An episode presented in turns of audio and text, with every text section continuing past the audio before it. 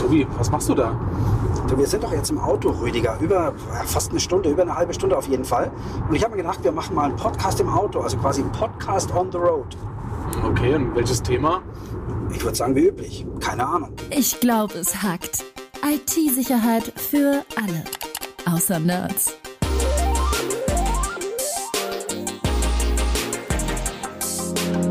Mit Rüdiger Trost und Tobias Schrödel. So, Rüdiger, grüß dich. Hi, Tobi.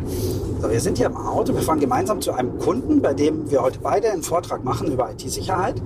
Und wir haben uns überlegt, dass wir während der Fahrt einfach mal einen Podcast aufnehmen. Deswegen ist die Qualität auch jetzt vielleicht nicht so gut, wie sie sonst ist. Ähm, Thema, Rüdiger, ich habe keins mitgebracht, außer so ein paar Ideen, was so typischerweise ansteht, wie was weiß ich, KI zum Beispiel oder, oder Deepfake sind ja auch momentan in aller Munde. Deepfake ist interessant. Lass uns darüber mal sprechen, weil das, die Frage kriege ich tatsächlich relativ oft. So, wie geht das jetzt weiter? Wie werden jetzt die ganzen bösen Jungs dann das Thema KI nutzen? Und da ist natürlich Deepfake ein großes Thema. Also wir reden jetzt nicht über Deepfake in, in Kinofilmen, sondern wir reden darüber, dass sich Menschen durch geklonte Stimmen zum Beispiel oder auch, ähm, wenn man dann wirklich über Deepfake spricht, über, über geklonte Gesichter quasi in eine Videokonferenz reinschalten und so tun, als wären sie die Chefin oder der Chef. Aber Tobi, jetzt sag doch mal, sag doch mal echt, wenn du jetzt ein Deepfake anschaust, also die ganzen Beispiele, die ich mir da gesehen habe, das war dann so Barack Obama, Tom Cruise, Arnold Schwarzenegger, halt Gesichter, die, die man schon 800 Millionen Mal gesehen hat und für die es halt relativ viele äh, Basismaterialbilder gibt. Von mir kannst du auch kein Deepfake erstellen, oder? Doch, das geht tatsächlich. Also ich habe äh, auch auf meinen Vorträgen immer ein, ein Tool dabei, das heißt Expression Cam. Das kostet irgendwie 80 Euro im Jahr, glaube ich. Ähm, und da kann man ein, ein, ein Foto reinladen. Einfach ein, ein zweidimensionales Foto von, von dir. Ich fotografiere dich jetzt einfach mal halbwegs frontal, möglichst neutral und äh, mit einem sauberen Hintergrund. Und dann gucke ich quasi so aus wie du, kann das als Kamera in Teams oder Zoom schalten. Das ist wie so ein, ich nenne es mal eine virtuelle Kamera ist. Das kennst du vielleicht von früher, als man noch, hat ja niemand gemacht, Spiele kopiert hat, die man nicht gekauft hat. Und dann musste die Original-CD im Laufwerk sein und da kamen irgendwann findige Leute drauf, äh, so einen SCSI-CD-Controller zu imitieren. Hab ich nie gemacht, Tobi, sowas. ja klar, ich auch nicht. Und dann glaubte Windows, da ist jetzt ein zweites CD-ROM-Laufwerk, das gab es aber physikalisch gar nicht. Äh, und da sei die Original-CD-ROM drin. Und genauso ist es hier. Das ist also eine Kamera, die man auswählen kann in allen Programmen, in denen man eine Kamera wählen kann. Also FaceTime zum Beispiel oder Zoom, Teams, Skype, völlig egal. Und ähm, da, obwohl die gar nicht als Hardware am, am Gerät steht. Und diese Kamera ist in der Lage, eben ein Bild zu nehmen und dann schaue ich tatsächlich so aus wie du. Also weitgehend zumindest. Ja, das mit den virtuellen Kameras, das ist tatsächlich relativ einfach. Also das wird eigentlich total häufig genutzt bei so Streamern. Äh, die nutzen auch immer dieses, so, so ein Tool, eine virtuelle Kamera. Ist also relativ einfach zu installieren. Es klingt vielleicht komplizierter als es ist. Also kann jeder machen. Absolut. Und äh, so ganz perfekt ist es nicht, weil natürlich äh, dieses Tool versucht, quasi die, die Mimik im Gesicht zu imitieren. Das heißt, es guckt, wo sind die Augen und der Mund. Und wenn ich den Mund öffne, dann geht halt auch der Mund von deinem Foto auf. Das ist immer ganz spannend, weil der natürlich dann Zähne rein projiziert, wenn ich lächle zum Beispiel. Und das sind nicht deine Zähne. Und es ist echt erstaunlich, wie anders man ausschaut, wenn die Fressleiste anders ausschaut. Das ist echt irre. Da merkt man sofort, ah, das ist nicht der Rüdiger, weil der hat andere Zähne. Also weder besser noch schlechter, aber die sind einfach anders. Und das schaut ganz, ganz komisch aus, wenn man sich kennt. Ja, kennst du nicht diese Werbekampagne, wo sie äh, so ein bisschen Dreck in die Zähne rein retuschiert haben und, und dann äh, gefragt haben, fällt ihnen was auf? Und sagen alle Leute, ja, der hat hier ein, ein, ein Spinatblatt zwischen den Zähnen. Und in Wirklichkeit hat er aber drei Ohren gehabt oder sowas, was gar nicht mehr auffällt. Also man achtet auf solche Merkmale eben viel, viel mehr. Aber was du sagst, natürlich wichtig. Du kannst das Bild imitieren und, und der Deepfake Tom Cruise äh, bewegt da natürlich auch die, die Lippen und auch das Gesicht, aber die Mimik von einem Tom Cruise äfft es natürlich nicht nach, sondern es ist dann immer noch die Tobi Schrödel-Mimik. Ja? Wobei das relativ wenig auffällt, wenn du sprichst, habe ich das Gefühl, weil ähm, ich meine, der Mund bewegt sich ähnlich, äh, machen wir uns nicht vor, da ist jetzt nicht so der große Unterschied. Aber was, was spannend ist, man kann dann zum Beispiel auch die, die Augenbrauen hochziehen und auch das wird dann quasi auf deinem Foto passieren äh, und schaut sehr komisch aus. Und insbesondere ist das sehr witzig und dann merkt man auch, dass es ein Fake ist, ähm, wenn einer eine Brille trägt. Wenn du eine Brille hast und du die Augenbrauen hochziehst und das tust du beim Reden zwangsläufig hin und wieder, dann geht quasi dein Brillengestell, biegt sich dann mit Schaut dann schon etwas absurd aus. Und rauskriegen tut man sofort, wenn die Person den Kopf dreht. Weil natürlich dieses zweidimensionale Frontalfoto gar nicht in der Lage ist, den Kopf zu drehen und die Ohrenpartie zu zeigen. Ähm, dann schmiert es sofort. Aber also die Person, die man dann nachbaut, quasi, die muss relativ statisch sein. Aber jetzt gucken wir doch mal auf die Angreiferseite. Also ich habe heute Morgen habe ich ein paar Teams-Calls gehabt und mhm. der eine oder andere Kollege fragt mich immer, wo er seine Webcam gekauft hat. Also weil, also ob da irgendwie ein Fettfilm drauf ist oder ob das einfach eine Kamera aus den 90ern ist, weil die Qualität ist ultra schlecht. Ja. Und wenn du jetzt davon ausgehst, nicht jeder hat eine coole Webcam, ähm, dann könnte man ja schon einfach sagen, ja, ich fake jetzt mal so einen Anruf und sage, ja, du, meine, meine Kamera ist nicht so gut oder die Lichtverhältnisse sind gerade nicht so gut.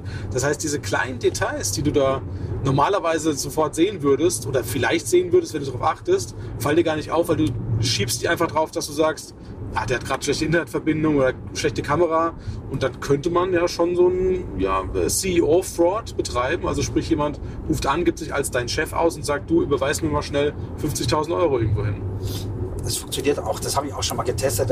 Es dauert, bis du es merkst oder bis der Angreifer, sage ich mal, einen Fehler macht. Ähm, jetzt mal von der Stimme abgesehen, das kommt ja auch noch hinzu. Aber was ich dann äh, gemacht habe, auch in dem Test, äh, ist, ich habe einen virtuellen Hintergrund genommen. Also ich habe wenn ich jetzt dich imitieren wollen würde, hätte ich also ein Foto von dir genommen, den Hintergrund rausgerechnet, äh, dass also da jetzt nichts ist, was sich auch noch mit verzerrt, wenn ich mich ein bisschen bewege.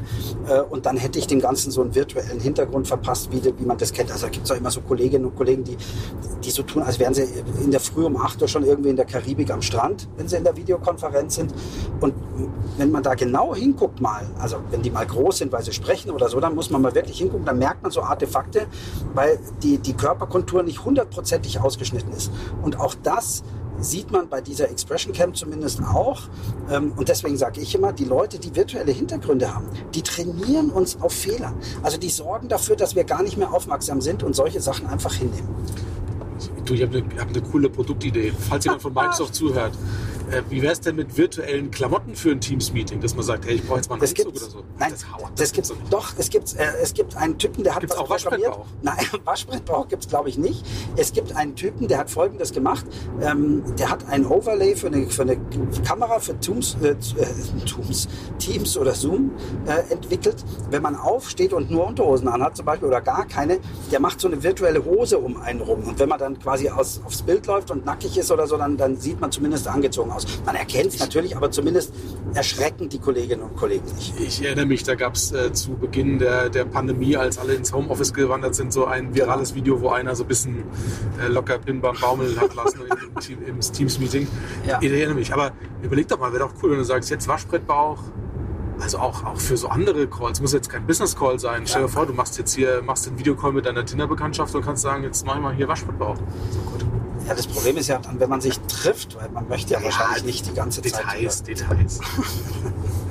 Naja, also, also ich glaube, dass äh, Deepfakes, ich habe gestern auch, war ich bei einer, bei einer großen Chemiefirma und äh, die sagten auch, für uns ist das ein Thema. Wir, müssen wissen, äh, ob da jemand äh, quasi echt drin ist oder nicht. Und äh, Stimme ist ja auch ein Thema, Stimmcloning, Voice Cloning gibt es ja auch viele Tools. Resemble AI, FakeU.com sind so ein paar Seiten, wo man das gerne mal auch ausprobieren kann. Also bei Resemble AI habe ich auch mal meine eigene Stimme geklont. Da musste 25 oder 30 Sätze vorlesen und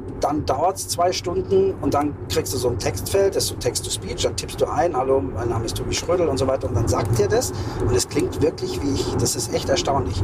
Mit ein paar Einschränkungen allerdings. Ja, wahrscheinlich der Akzent, also dein tief bayerischer Akzent, den wird es wahrscheinlich nicht hinkriegen. Ja, freilich. Doch, wenn ich das, also wenn ich quasi so eingesprochen hätte, dann wäre das auch so gewesen. Äh, ist aber nicht, weil ich habe einfach abgelesen. Und das war tatsächlich das, was das Problem ist. Du, wenn, du liest einen Satz ganz anders vor. Also wenn ich jetzt sage, hier lies mal den Satz, was weiß ich, ähm, äh, Harry geht dreimal ums Haus und gießt dabei die Blumen, dann wenn du das vorliest, vom Bildschirm abliest, sprichst du ganz anders, als wenn wir das jetzt im Gespräch machen würden.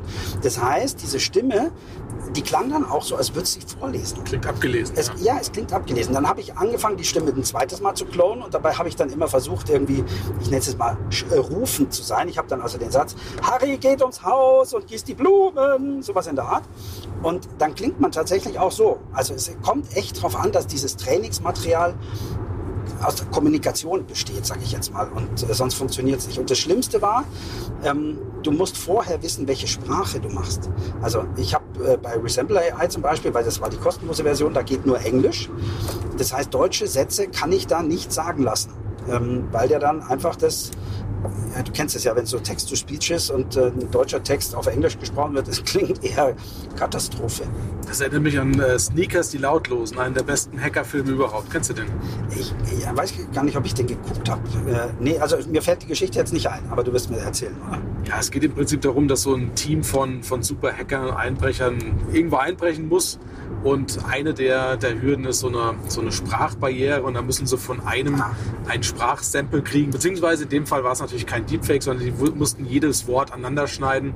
Der Film ist aus den 90ern, glaube ich. Also da gab es natürlich solche, solche Späße nicht. Aber sehr witzig und schon, schon sehr innovativ für die, für die Zeit gewesen. Also eher so wie ein bisschen dieses, dieses Brett vom, vom äh, Stefan Raab, wo er drücken konnte, ne? wo du einzelne Worte hintereinander dann abschießt. Okay, wie auch immer. Na, ich bin gespannt. Auf jeden Fall, ähm, um nochmal zurück auf die Chemiefirma zu kommen, es gibt Tools, ähm, die man quasi in, in, in Teams oder Zoom schon einbetten kann angeblich. Ich habe noch keins wirklich ausprobiert, aber die analysieren zum Beispiel die Stimme äh, von allen Menschen, die jetzt in dem, in dem Teams oder Zoom-Call sind und äh, eine geklonte Stimme sieht im, im, im Spektrum, wenn man das also wirklich mal analysiert, einfach anders aus. Also da gibt es also bestimmte Frequenzen, die nie besetzt sind oder so, dann ist da ein harter Strich und es ist also nicht so wie eine natürliche Stimme. Also wenn man das analysiert, kann man das wohl erkennen und dann wird es irgendwie so ein Warnsignal geben. Aber das wird bedeuten, das werden alle nachrüsten müssen und ein, einrichten müssen, sonst funktioniert es ja nicht. Ja, da können wir auch mal drüber sprechen. Gen generell, wie erkennt man denn äh, KI-generierten Content? Also, das ist auch ein interessantes Bei Bildern zum Beispiel. Bei Bildern oder bei Videos, ja. Ja. Also, ich meine, in Zeiten von Fake News brauchen wir uns jetzt äh, keine Illusion machen.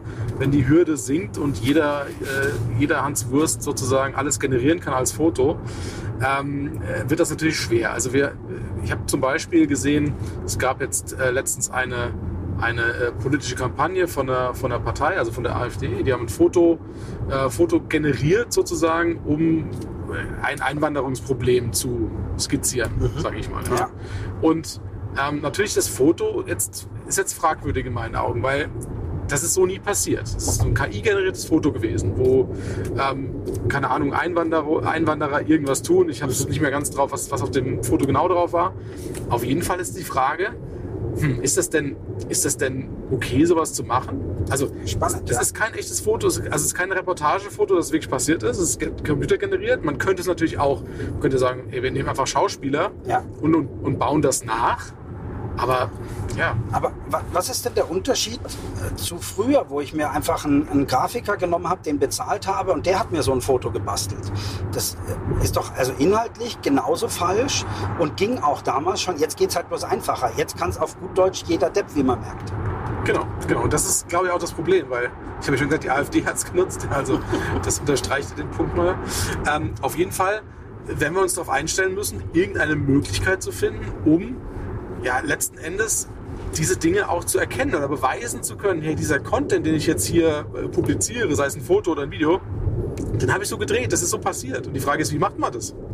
In, in Norwegen gibt's, habe ich letztens erst gelesen, ein, ein, ich sag mal, ein Logo, das auf Werbung drauf gedruckt werden muss, und zwar groß und erkennbar, wenn die Person, die auf dieser Werbung abgebildet, gefotoshoppt oder mit irgendwelchen Filtern versehen wurde. Und das kann man natürlich auch fordern für KI-generierte Bilder oder gefälschte Bilder. Aber machen wir uns nichts vor.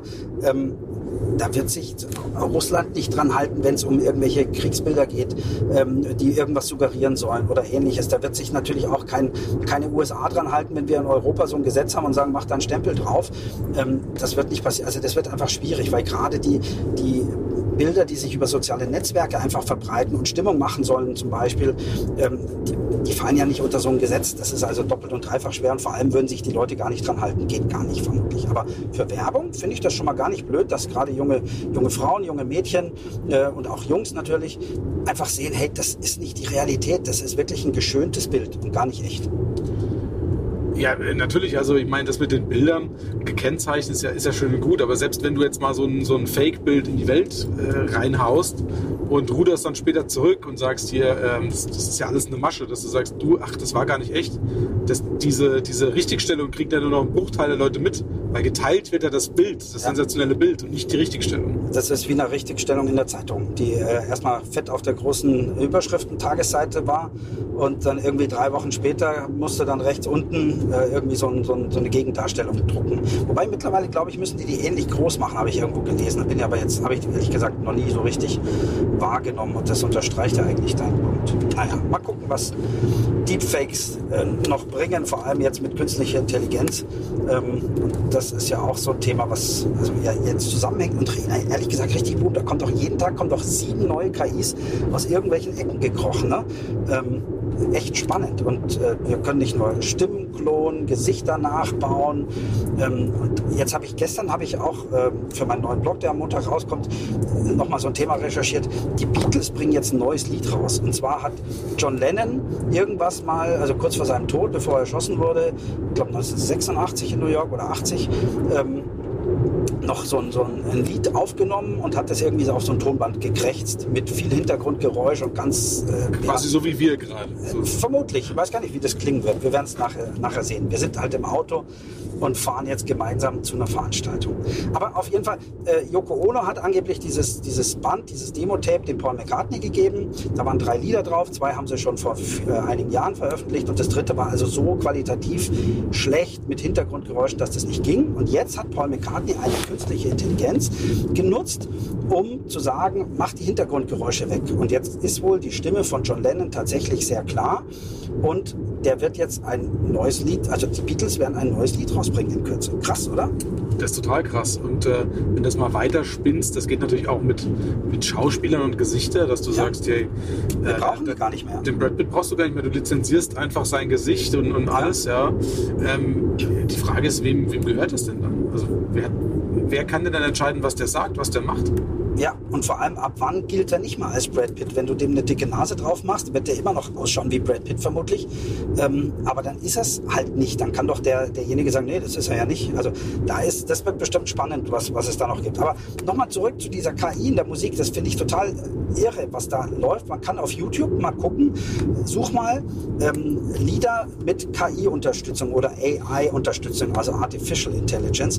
Da tauchen sehr viele auf, die Songs gesungen haben ähm, mit Stimmen von anderen Künstlern. Also und zwar insbesondere ist mir aufgefallen, sind das alles Künstler mit einer sehr prägnanten Stimme. Also David Bowie taucht oft auf oder insbesondere Freddie Mercury und, und, und Michael Jackson. Und die singen halt Lieder. Also zum Beispiel Freddie Mercury singt ähm, Final Countdown von Europe. Hat er nie gesungen, gibt's aber ein Video von, äh, wo der und die Stimme ist echt. Also du sagst, ja, das war wohl der Freddie. Das ist total irre. Und wenn man das mal weiterspinnt dass sowas geht, dann könnte man ja irgendwann mal zu seiner Alexa oder was auch immer sagen, ähm, du spiel mir mal quasi so eine, eine, eine Radiostation ab, die äh, meine Lieblingslieder hat und meine Lieblingslieder klingen so wie, was weiß ich, Fix You von, von Coldplay und die, die Killers höre ich gerne und meine Lieblingsstimme ist, keine Ahnung, Brandon Flowers. Äh, und dann spielt der dir den ganzen Tag Lieder, die es gar nicht gibt, die er also quasi selbst generiert und gerade jetzt komponiert ähm, mit den Stimmen von meinen, äh, ich nenne es jetzt mal Superstars ab. Und dann müssten die auch keine GEMA mehr bezahlen. Also, und dann gibt es auch, ehrlich gesagt, da gibt es auch keine Popstars mehr, weil die brauchst du gar nicht, weil dann wird einfach da ein Radio und du wirst bei jedem Lied wirst du sagen, ach, was für eine geile Mucke, das mag ich hören. Und das wird ein großes Problem lösen, wenn wir keine Popstars mehr haben, es gibt auch keine Aftershow-Partys mehr. ja, das stimmt.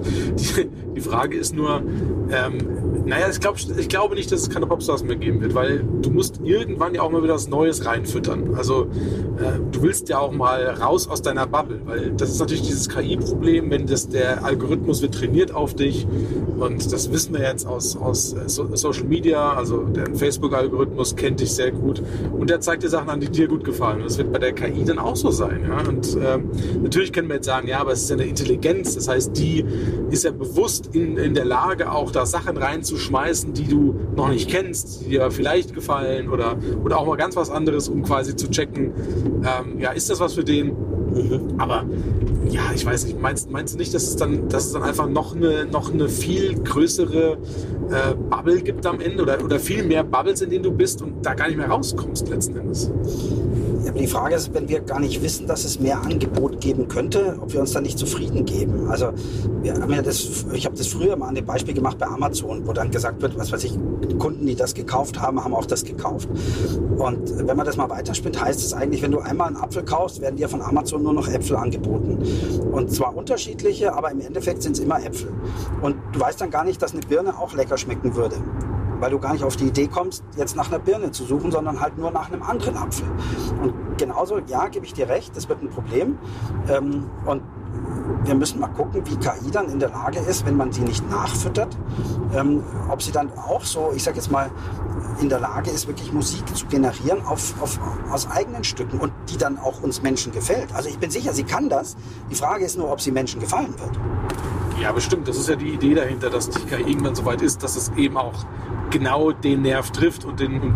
Also ich glaube, es ist durchaus möglich, dass es jetzt schon äh, gemacht wird, dass es Leuten gefällt und auch du wirklich als normaler Hörer das nicht unterscheiden kannst. Und wahrscheinlich ist genau diese Art von Musik, von der du gesprochen hast, ist wahrscheinlich ein Treiber für KI für die Masse. Ja? Also ich glaube, wenn, wenn viele ähm, letzten Endes Einsatzzwecke von KI sehen, die unter der Haube sind bei vielen Technologien, sei es jetzt in Automotive oder Produktion oder Reisen oder was auch immer, ja, was die Leute gar nicht so mitbekommen, dass da überhaupt eine KI mitspielt. Aber solche Sachen, die sind greifbar.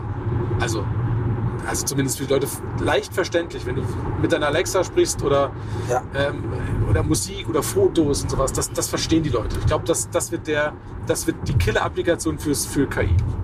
Aber Tobi, anderes, ein anderes Thema in diesem Kontext. Wir haben gestern darüber diskutiert äh, mit einem Kollegen. Würde, würdest du sagen, dass KI am Ende dazu führt, dass wir ähm, mehr CO2 verbrauchen als vorher? Gute Frage, weil es einfach sehr rechenintensiv ist, meinst du, oder? Genau, weil es rechenintensiv ist. Aber ich gebe dir nochmal die, die andere, andere Seite. Ich habe gesagt, na, ich weiß es nicht, weil ich habe vorhin habe ich für, für, unsere Veranstaltung heute habe ich ein ähm, Photoshop AI, also Photoshop Beta Foto ähm, generiert. Also die Photoshop Beta ist in der Lage mit künstlicher Intelligenz einen, äh, ein Foto zu generieren. Das habe ich gemacht und das hat gedauert, keine Ahnung, zwei Sekunden. Ja, oder lass es fünf Sekunden gewesen sein. Hätte ich das Bild gefotoshoppt, hätte ich bestimmt zwei Stunden gebraucht, weil ich sehr schlecht bin. Aber was ich damit sagen will, ist, es spart auf der einen Seite auch Rechenpower. Ja? Weil es automatisch schneller geht. Ja, aber ich meine, das ist ja in, in, in der Cloud wird das ja berechnet und nicht bei dir. Und jetzt eine Cloud ist ja nur jemand anderes Computer. Ähm, und der ist wahrscheinlich nicht nur ein Rechner, der da steht, sondern da stehen wahrscheinlich Tausende, die in Reihe geschaltet sind und deswegen so brutal schnell sind. Vor allem die auch noch nicht nur dich und dein Task abarbeiten, sondern auch noch von vielen anderen. Ähm, also für dich gefühlt ging es schneller, aber ich glaube nicht, dass in, in der Summe hier wirklich Energie und, und dann CO2 gespart wurde. Kann ich mir nicht vorstellen, überhaupt nicht. Aber wir sind drauf gekommen, Kryptowährungen, Klimakiller, ja, absolut Katastrophe. Ja, ja. und die, die, Frage ist, wenn wir jetzt dieses ganze KI-Thema, was wir ja auch, auch muss dazu auch ein bisschen geil finden, ne, Tobi? Also, ja, natürlich. Ja, wenn wir das jetzt bis zum Ende durchspinnen und, und das in allen möglichen Prozessen integriert wird am Ende, haben wir dann mehr Rechen, äh, Rechenaufgaben in der Cloud oder wird es sogar weniger, weil du weniger Operationen auf den lokalen Maschinen hast? Vielleicht gehen wir da mal einen Schritt zurück und schauen uns mal eine KI wie ChatGPT an und vielleicht kommt es dabei raus. Ähm, ich meine, jede KI ist ja anders. Es steht zwar dasselbe, dieselben zwei Buchstaben drauf, aber eine, eine KI, die ein Bild generiert, funktioniert ja völlig anders als zum Beispiel ChatGPT, das dir Texte erstellen kann. Aber der entscheidende Punkt ist doch, beide KIs haben doch das Modell, anhand, das sie, das sie abbilden, anhand vieler, vieler Daten vorberechnet. Sonst würde das ja gar nicht gehen, dass sie so schnell reagieren können. Das heißt, die haben ihre Rechenkraft doch schon zu großen Teilen vorher geleistet. Also wenn man jetzt mal ChatGPT anguckt, das erste, also Version 3 war ja die erste, die quasi öffentlich war und die so für, für Riesenfurore gesorgt hat. Ich glaube 45 Terabyte an, an Textdaten hatte die gehabt, um zu lernen. Ähm, und Textdaten waren halt, keine Ahnung, alle Wikipedia-Einträge, ähm, Shakespeare-Bücher und, und, und Goethes Faust und Pipapo, also alles, was, was äh, irgendwie verfügbar war und viele, viele Nachrichtenportale, die öffentlich sind.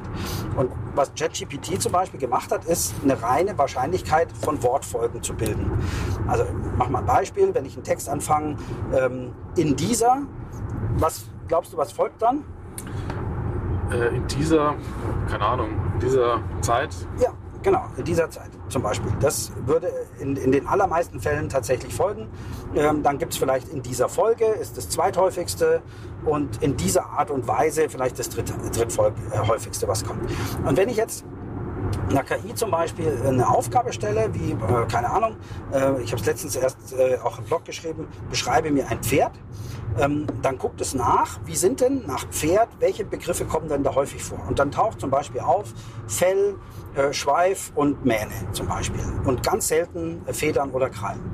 Und wenn ich jetzt sage, beschreibe mir ein Pferd, dann wird es aufgrund der Wahrscheinlichkeit der Wörter, die typischerweise danach folgen, ein Pferd mit einem Fell ausstatten und mit einem Schweif und einer Mähne und nur in den seltensten Fällen halt eben mit Krallen. Also es ist eine reine Wahrscheinlichkeitsbetrachtung. Aber worauf ich nochmal hinaus will, ist, diese Berechnung, welche Worte typischerweise oder mit Wahrscheinlichkeit, hoher Wahrscheinlichkeit auf Pferd folgen, hat es ja schon berechnet. Und das hat sehr, sehr viel Energie gekostet.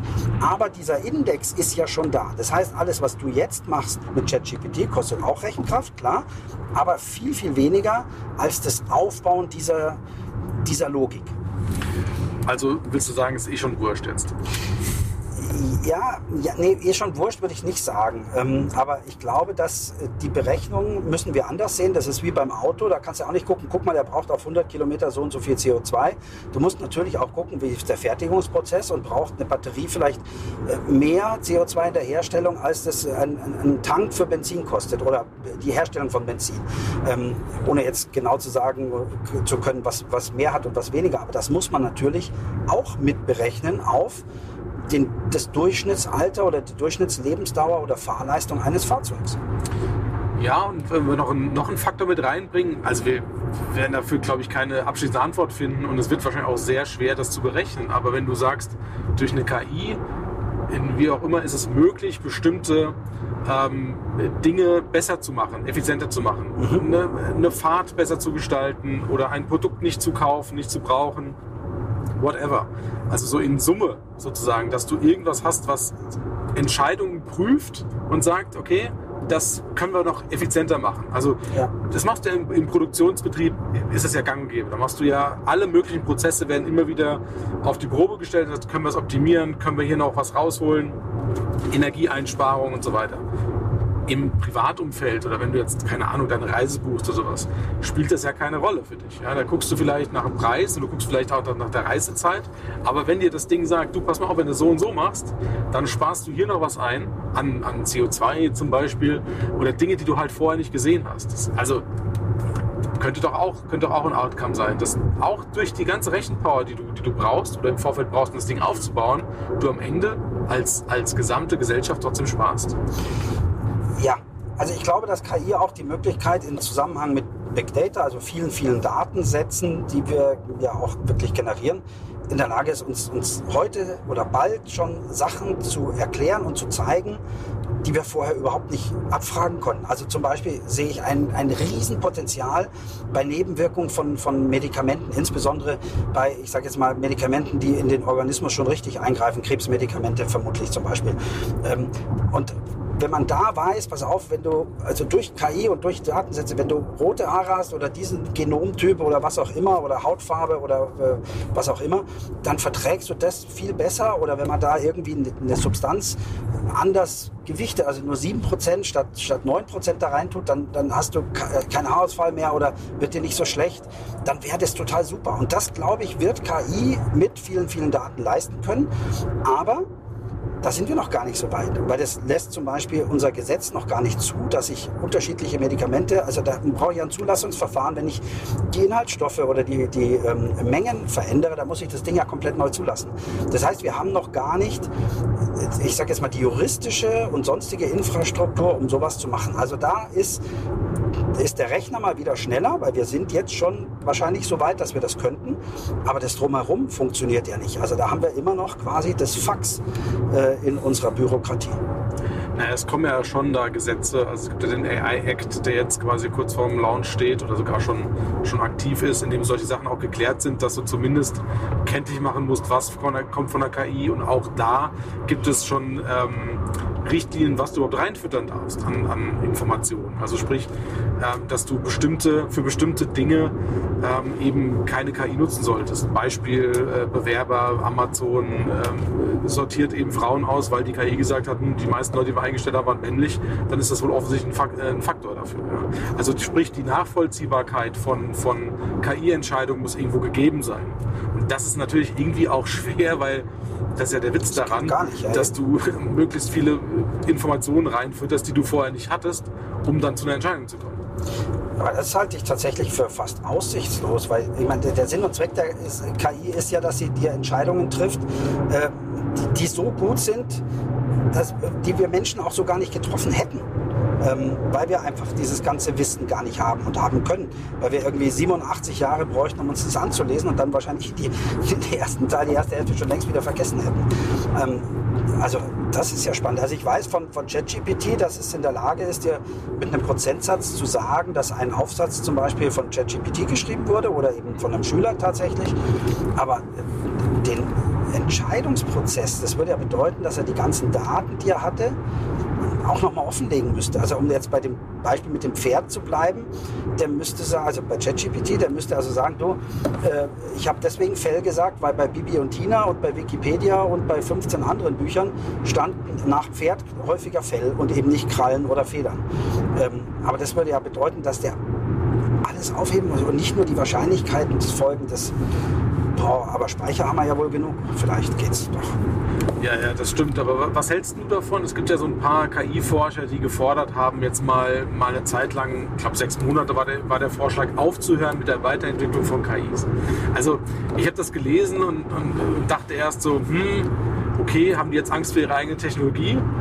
Ja, was, weswegen sollte das passieren? Ich meine, sechs Monate ist ja gar nichts. Also das ist ja, ich sag mal, ein langer Urlaub. Ähm, Und danach, wenn es in demselben Tempo weitergeht, war das ein Tropfen auf dem heißen Stein. Was ist, also wieso sechs Monate? Was passiert da?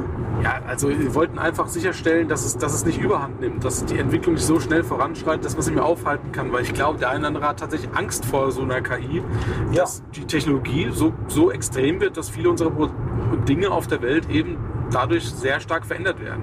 Aber wie du sagst, sechs Monate, was, was soll das? Ja, also ich ta muss tatsächlich sagen, ich habe auch Angst, möchte ich es jetzt vielleicht noch nicht nennen, aber großen Respekt vor KI, weil ich glaube, dass sowas wie ChatGPT äh, in, in Kundendiensten, also in Hotlines, äh, eingesetzt werden wird und wir dann jetzt zwar nicht mehr mit so dummen Bots wie heute sprechen, sondern schon eine vernünftige Kommunikation führen können. Das würde ich tatsächlich begrüßen, aber wir wissen, dass äh, KI und Chatbots allgemein auch Fehler machen.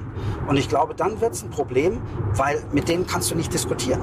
Ähm, dem kannst du auch nicht erklären, dass er im Normalfall, dass er falsch liegt, weil er einfach gepolt ist auf seine Entscheidung. Das kannst du aber mit dem, mit dem Chat-Agent aktuell auch nicht. Also auch, auch wenn er ein Mensch ist, die haben ihr Skript und äh, mit denen kannst du auch nicht diskutieren. Ja, aber du kannst, also wenn, wenn, wenn die Entscheidung ganz klar falsch ist, dann kannst du ja, was weiß ich, einen Fax nachschicken oder eine Kopie von irgendwas einscannen oder äh, einen Nachweis bringen, dass das Paket doch nicht zugestellt wurde oder sonst irgendwas. Also das funktioniert ja in der Regel schon und das äh, musste dann halt mit einer Maschine, wird das vermutlich nicht ganz so trivial. Tobi, ich fahr mal kurz raus, ich muss aufs Klo. Dann würde ich sagen, war das unser erster Podcast on the road. Und nach dem Pinkeln vielleicht probieren wir noch einen zweiten, wenn du Lust hast, oder? Machen wir, machen wir. Danke, Rüdiger. Danke, Tobi.